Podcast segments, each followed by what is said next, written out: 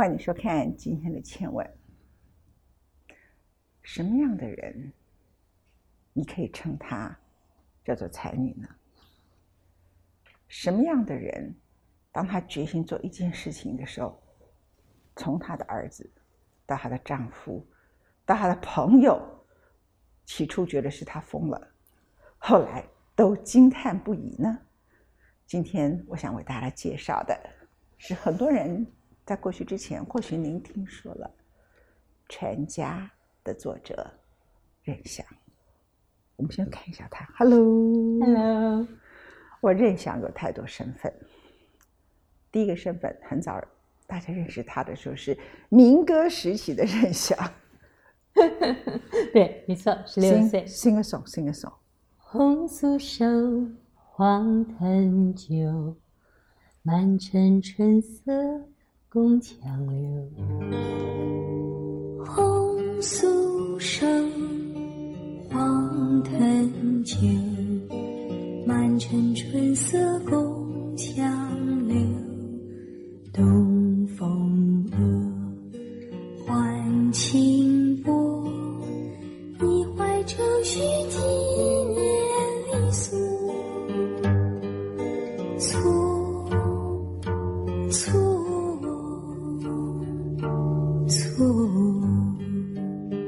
基本上他念的是珠宝设计，或者是很多其他各种的 design，whatever。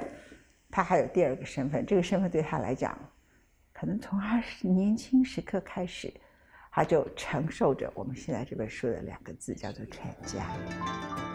I hope that in this age of globalization, my work may help the exchange and the mutual understanding of different cultures.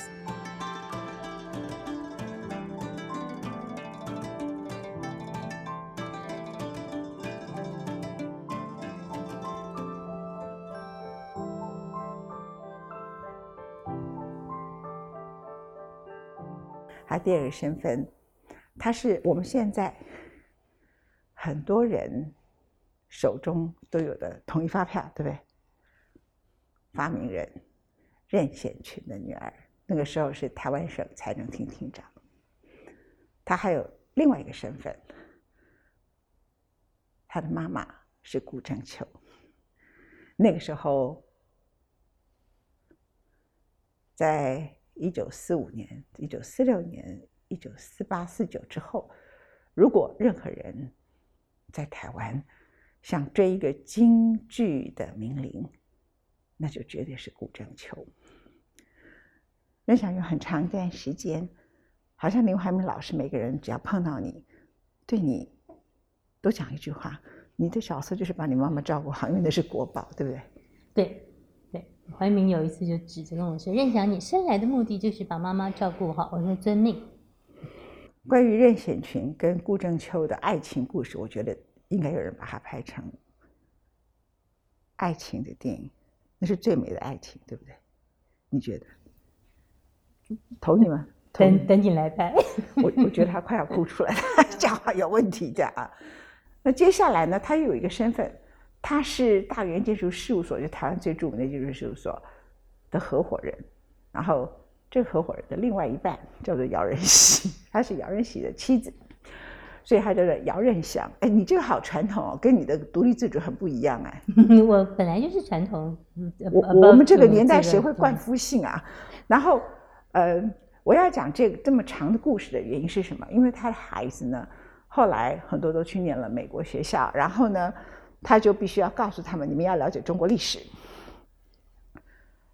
Not only 中国历史，我想是中国生活中的文化。中国生活中的文化，了解各个朝代。他们虽然是一个建筑师，可是他们全家每个墙上都贴满了东西。然后他后来觉得教他的孩子不够，为什么不把它变成一套书？然后就有了传家中国人的生活智慧。我最近那个海边，然后刘振祥拍了张照片。然后风吹起来，风脚吹起来，上面有各种，就是前面是蓝色的海哦，一张桌子，然后好漂亮的桌布，然后那个桌布是飘起来，最重要是上面摆的是什么？都是搓边。搓边之外，呃，主要是蓝呃我们的蓝染的布料，有八十几个不同蓝染布料的 pattern，车起来的一块布料，然后被风吹起来，迎向海洋。那个时候出了中国人的生活智慧，大家觉得是你怎么完成的？然后里头呢有一些照片，你们待会儿大家可以慢慢的看。那还有年表可以拉出来，然后包括他告诉你说有各种中国的经络，怎么洗澡，怎么要呃糕饼馍、火锅宴、药浴、泉浴这样子。你对你来讲就是说温泉，很多人喜欢泡中药，可是不知道哈。然后痊愈等等，反正呢这是传家，而且就分春夏秋冬啊，怎么样，如何如何。这个是中文版，繁体版之后就是简体版。为什么？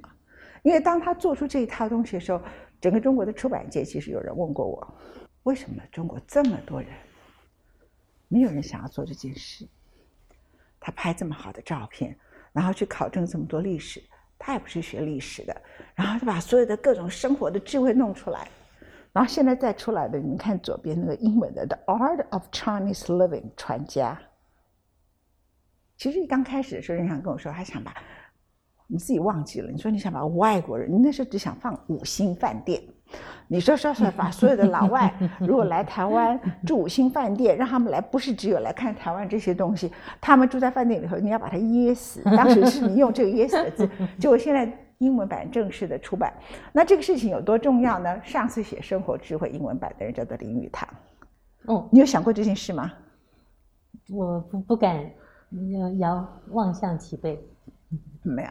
但是我觉得，呃，我们讲说一甲子城市的繁华，我只能够说，任翔做这件事情，我看你断断续续做了快十多年了。出了繁体版了之后的第二年，其实已经开始着手英文版，因为英文的翻译太难、太冗长。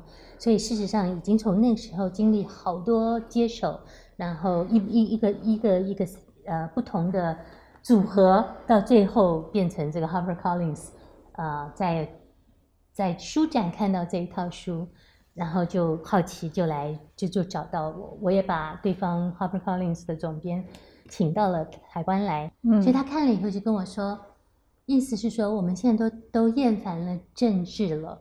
你这套书将是我们非常重要的一套书，嗯，所以我相信他是开始要把一个生活中的传承，啊，做出一些交代吧。他的年纪也大了，他也想在他的呃 career 生涯里头能够留住一套不是这种属于流行文化、政治文化的东西，所以就开始给我了一个团队。这个团队是一个很强的团队，因为 Harper Collins 的文字编辑、呃，美工编辑都是都是大概呃。都是有一定的水准跟要求，所以在制作这个呃整一个英文版的过程，我跟这一些外国团队交手了这么多年，然后被他们拷问、鞭打，然后要问我，这每天我都要迎接，礼拜一到礼拜五，每天我大概从下午四点钟就英国的开始，然后我们这边就有另外一个在香港或者美国的一一一些人，我们会几个人在 Zoom meeting 上就开始接受他们的问题。他的问题就问东问西问，反正你知道，外国人对于我们的文化是相当有兴趣，可是他们实在一无所知，非常要。他们他们问的最多的是什么？温泉药浴吗？哦，没有没有，他每样东西都问，他没有问的最多，他每一个字都要问。对，但是他他们有，就是纯粹是好奇性的，就是哎，这个事情到底是什么东西的？他们他是讲他是嗯，当他们在第一刚开始接触半年，就像你讲什么都问，后来结果这个 editor 发现是说。他如果不变成我的话，这套书会是一个很犟的一个英文翻译书。嗯，所以我就用我最大的力气跟他讲故事，讲我小时候的故事、小时候的景象，把他这个人整个丢入到一个我的鞋子里头。他在穿着我的鞋子回忆这个时候，所以他出来的文字才会是一个正确的，呃，气氛是对的。就是说，你那个氛围要是对的，在讲这件事情，所以这个事情是我花很大的力气。所以每天二十个问题到五十个问题不均等，可是有的问题很大，有的问题很深，然后就是有的问题，yes 就是这样，就是这个意思。有的不是，我到冰箱拿这个给他看，然后到这边到拍什么东西，有的时候甚至要寄很多本的参考书给他们。所以啊，中间的过程，所以你等于给他们上了个 education。什么叫中国的生活艺术？就是说，他看你的书，他觉得不能够直接翻译，他自己要完全一定程度，至少 twenty to thirty percent 了解 what's going on 在这里头。因为这套书不是一个 encyclopedia only，它不是一个说是我就介绍今天这个瓷器，不是的，我是介绍这个瓷器跟我产生的关系，或者是说我今天在讲的这道菜肴它的历史是什么。所以我今天在讲不是说宫保鸡丁啊，宫保鸡丁是怎么回事什么，而是我家在哪天端上了宫保鸡丁，我顺便搭上一句，就他等于整一个人要很进入我在写这套书的呃时空背景，我在跟哪个小孩讲话，然后他。嗯，就是说我要扭转一个强势的一个傲慢的一些英国，你这这这这些主编跟 editor 跟美编，因为他们的美编，他们想象中的中国的美编就是 China Town 的印象。China Town 对我来讲就是叫乱七八糟四个字，就是乱乱的在在一个异国生产的一个中国情调。那可他们所有的美编都都想说，这就是中国的。文化，这就是你现在要介绍的文化，所以我每次就为了美编的事情，会站出非常强的姿势，跟他说：“不是的，你那个不是我要登的。” OK，这里头有几个从最精致的你母亲上台演戏的那几个道具，你有展示给他们看吗？哦，当然，那个当然是那个是舞台的，呃，舞台他们所谓的 art of the theater，那他们弄了以后就找了一个人。呃，来做所谓的 opening 嘛，开开箱摄影，结果那是一个瑞典人，瑞典人一看就是看到了这个这个东西，他就说 I can't believe 这个是 amazing，这个是属于你母亲舞台上的东西，是什么做的？我就跟他说这是蓝雀的羽毛，他们的当场要昏倒，就是怎么有这么美的东西？那我再翻一下我们中国女人的饰品片，全部用手绘的，那圈怎么弄？贾宝玉。呃，《红楼梦》里那种形容的薛宝钗戴什么，呃，这个贾宝玉戴什么，红呃林黛玉戴什么，然后我们在这里头叫这个是锁片，那个叫什么，然后放针的什么的，他一个一个看了，不但 amazed 到昏倒。你知道我们在制作的过程，他们要把名字找到。我在做中文版的时候根本没有放名字，我觉得那根本不需要名字，所以我们俩这就是不用名字。做这套书，每一个东西都需要有名字，二十四节气，七十二候。呃，这个螳螂身，什么鹿角声，这他们要去找到这个名字之外，还要押韵。我们的东西其实很精致，那应该是说他们对中国的文化理解太浅薄。除了浅薄，相对一个字带很多意义，它的它翻译出来只能代表一个最表面的意思。他们对中国很多东西的理解是非常的浅。我在这书里头有一个单元，其实我对于你刚刚讲的这个东西叫做民族图腾。雕栏玉砌，然后呢，这里头我们讲的这个图腾，你拿直起来，我们就有从龙开始，中国的各式各样的龙，到我们的所有建筑体。那建筑里面的我们常常常在用的 pattern。有角形、圆形、云形、长方形，然后有所谓的花窗格，有正方形，还有所谓的 border。那这只是其中的一部分哦。我们这个英文版加上了古文明图腾，那不得了，这都是什么三星堆出来的？这些 pattern 对称性、幽默性，然后这个格局之大。然后呢，我们在在这边我们也介绍我们的家具哈。那这个家具片也很夸张，因为我喜欢大家去 copy，可是我不希望大家抄错了尺寸，所以呢，我们这家具全部是用文工尺出来的 centimeter。你看那个窗框下面是地毯，其实我们现代人这是床铺，这是床床铺啊。啊，对，这是白纸图，这是中国的床最最最过瘾的，就是你只要躺在上面，有的时候连你就在上面都不用下床，什么东西都可以在里头拿到。那这个屋子，你们不要翻翻开再回来。好，那我要给大家看的是几个部分。第一个，您看到的是它的床铺，我以为是地毯啊，但是中国有一个很大的特征，就是后来不知道为什么中国的色彩学不见了。你看那个时候的红色的色彩有多漂亮，那个红你就不会觉得俗艳，你就觉得它有一种，它有一种亮跟一种一种很美的一种感觉。那你到凡尔赛宫去，凡尔赛宫所有最重要的颜色里头，他们当时最困难拿到的颜色就是红色。我可以翻了，来。接下来呢，我们就介绍我们的乐器。哈，他们对我们乐器当然很有兴趣。乐器之后呢，我在这一个篇幅，我开始介绍我们中国人的文字。从我们这边开始，我们介绍，因为是书画同源，所以我们整个的文字是从画开始，也是从扭捏的开始。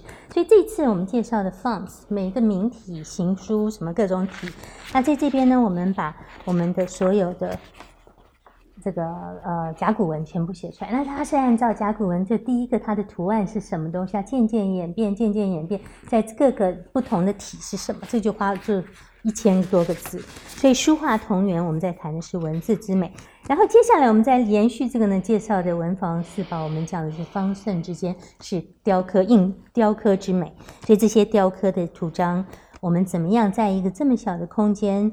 包含了所有的寓意、祝福，呃，都都在里头。就是印章了，就是在国外没有呃，我们在这里好像银行印章就这个概念。哦，有些人在收收印章。但可是你们可能并不知道，印章是很重要的艺术哈。那在印章上里头雕刻，你看篆书，雕雕什么样类型的文房四宝，在。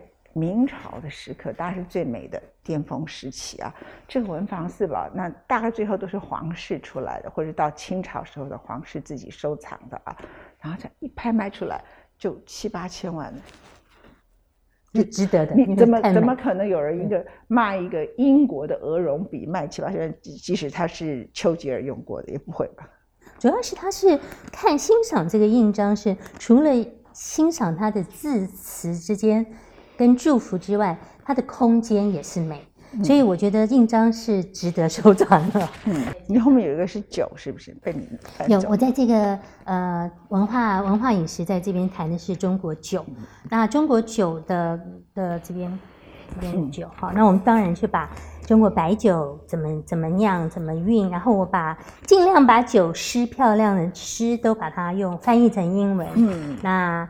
呃，这边有怎么样温酒一些 basic 的道理，然后当然我也去去采访了嘉义酒厂，也去采访了金门高粱。其实温酒对他们来说就已经是一个很大的学问了。你看那个器皿就很美嘛。对。那这是姚仁喜帮我写的一首《将进酒》，我把它登上来。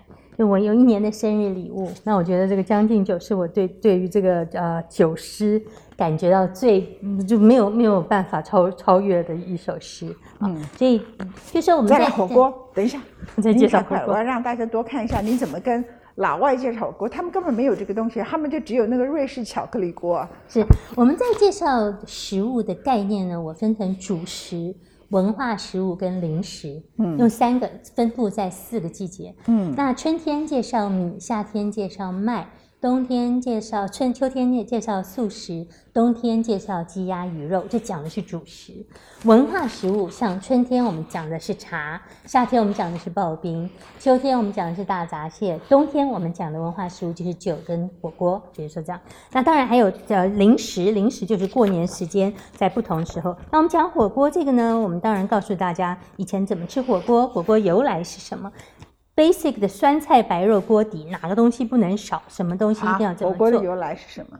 火锅由来就是一个帽子，嗯，起码在某种程度上，一个帽子就直接组起来。这很少人知道，所以我要加特别告诉我们的观众，其实不只是以任翔为荣，他可以从繁体字，其实他刚开始出版时候，他都很害怕，不知道有没有人要买。然后帮他印刷的人就说：“哎呀，这个印刷功夫好累呀，从来没有这么印刷过，这么辛苦。”那个老板跟我告状。然后之后呢，人家简体字就看上了，然后现在就变成英文版的出来了。可是不是只有英国人要知道，也不是只有美国人要知道，是你都不知道我们的火锅是怎么来的。他告他，其实我第一次看到的时候就哦，帽子传下来的。然后大概火锅会吃什么？然后这个 sauce，好像这些都是 sauce。这些都是蘸料，蘸料的酱，所以他们对这些东西就非常有兴趣。我的鸡蛋片做出来之后，这个 editor 就真的在做鸡蛋拍照片给我看，说是这个。你说什么片？鸡蛋，鸡蛋 egg。因为呢，我认为一个民族会不会吃鸡蛋，你可以审视它的文化。哦，那英国人是最不及格的。对，这么一个蛋。对。那我们大概，我们大概，这不是我说的，是 Shihak 说的。Shihak 有一次参加。主要是在欧盟会议中，那因为英国就是施哈克有有施哈克有一次在这个嗯欧盟的会议当中，那 Tony Blair 跟他有争执，他就很火大，然后他忘了麦克风还没关掉，他以为已经散会了，他就坐在那个位置上就说了一个连 cooking 都不会的民族有什么好说？然后就汤贝尔听见了，他就说，后来他就跟他说：“你连蛋都不会煮。”好，那你教他们怎么煮蛋？我们有鸭蛋，我们有皮蛋。好，这个对他们俩都是没有听过的东西，有的听都没听过 他。有听过 ten thousand，对 这个，然后呢，这 ten thousand 的蛋呢，为什么这个蛋黄一定在正中心？为什么我们做得了？能够切开来在正中心呢？然后我们各式各样蛋在介绍，所以蛋还分很多，就这样皮蛋还分成这种松花皮蛋，有这种各种不同用碱碱水做成的。那最后呢，我给他了十个 recipe 啊，其实每个都很棒。结果呢，他选择了蚵仔煎，因为是代表台湾。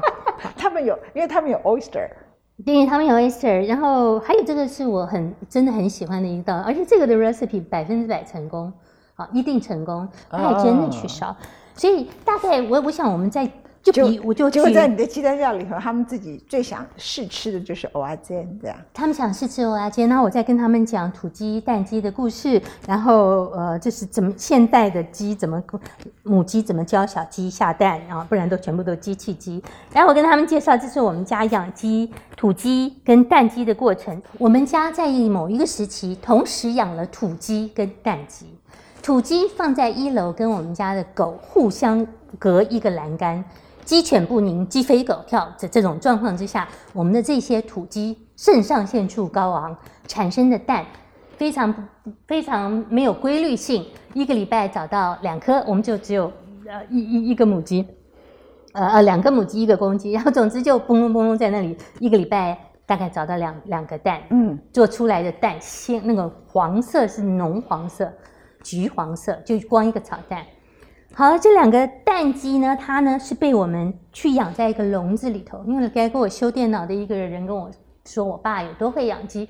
我说我怎么会养鸡？他说我就告诉你，我下次带来给你。他下次帮我弄电脑，抱了个笼子，带了两只鸡来，分了两个笼子。他就跟我拿了一个饲料，跟我说，你每天几点给他吃东西？然后呢，这是一个灯泡。你就铺在这里到二十四度。如果冬天冷了，这是布，你给它盖上；夏天热了，你就先掀开来。好，那我就这样照做。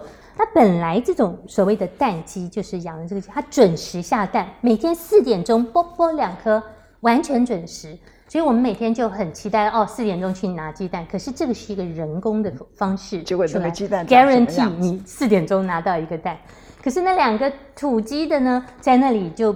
一个礼拜不知道你要去树叶下找，所以这是一个差别。可是它每天下午四点给你的蛋，跟它的蛋跟那个土鸡的蛋有什么差别？当然差，一个是浅黄色的心，一个是橘黄色的心。一个打出来以后，蛋上面还有一层 film，就是像那个白色这样子，像 jelly 一样的蛋白。那这个蛋鸡就没有。那我跟你说，这个英国的那个人跟你一样好奇，当场就叫我去拿蛋给他看。我跟他说：“你看到没？这个颜色，这个颜色，这个 film，这个 film。”他看懂了，他才会写。那当然，秋天的文化最重要的就是大闸蟹。那这他们看都没看过，听都没听过的东西。对，那告诉他这个鸡蛋，你买呃这个呃 crab 你买来以后，你怎么洗刷，怎么蒸啊，怎么挑出那颗不可以吃的肺？吃成那两只蝴蝶，他已经昏倒了。对他这个他也是问了很多，然后到最后呢，这个酱怎么做，公的母的怎么看，然后这一锅呃这锅料怎么做，就是我们所谓的海粉。这个南方女子在。在秋天的时间，一定要集结这个呃 crab 的黄，然后炒成一个酱。那这个酱味来叫做蟹粉跟豆腐，所以蟹粉豆腐。那这个粉是什么？就是这个意思。所以，所以大概在跟他们讲是这些东西，他这个东西你像，全部用英文把每这个菜从哪里学来的？蟹粉从天香楼吗？就我们家常菜呀，这是上海菜呀。这边在跟他们讲我们怎么样呃弄材料，所以我在这边写了呃泡菜怎么做。所以其实他们以前只知道 Peking duck 北京烤鸭之外，就是川辣汤的菜，他更不知道这些事情。对，不知道。呃，食物在我们这边讲了很多历史跟呃。丰富的资源，那这是黄瓜怎么做？这是冲菜怎么做？然后他本来我以为带过去就好，居然哎，你再给我那个照片，我就再去找照片看，就表示他真的认真在看。那我们这边讲的是芥菜，芥菜是啊，我们十字花科非常重要。那雪里红啊，我这个所谓的呃梅菜扣肉，那这里有。有有外省人的梅菜扣肉，有台湾人的梅菜扣肉。这个梅菜怎么做？大家看得到，这是我们家那个一样在种。就是在你在你们家就这样晒晒的像一个艺术品一样，对，像装置展览这样。可是我想你二零零五年左右就开始着手了吧，对不对？嗯哼，对我很早就开始然，后全心的投入，凡十六年，哎，这时间算起来跟梅克尔总理任期差不多，然后交出这一套传家书，你有没有觉得突然觉得自己很伟大？没 有没有，这个我觉得是我们的文化伟大。那我觉得是我们的文化伟大，然后放在那里不不好好跟人家讲，是一个很可惜的事情。我觉得妈妈会很以你为荣。哎，他知道我在做这件事，他每次都跟我说够了，够了，够了。然后然后看我跑进跑出，跑进跑出，他就跟我说你够了，你可以不要再做了。我说妈，我说已经做到这个地步了。我想他呃在天上有知，我想他应该会很安慰。我在这里面这套书里头把把我们上一代的故事，公公婆婆，我父亲我母亲，把那个大时代的故事以文章的手法，我觉得向外国人介绍我们走过那个动荡的年代是。一般老百姓的生活是什么？我觉得这也是一个我们历史上一个非常重要的见证。我们为一个执着的女性，然后哎，最后把我们的所有的文化给大英帝国的后代，让他们知道他们连蛋都不会吃。谢谢。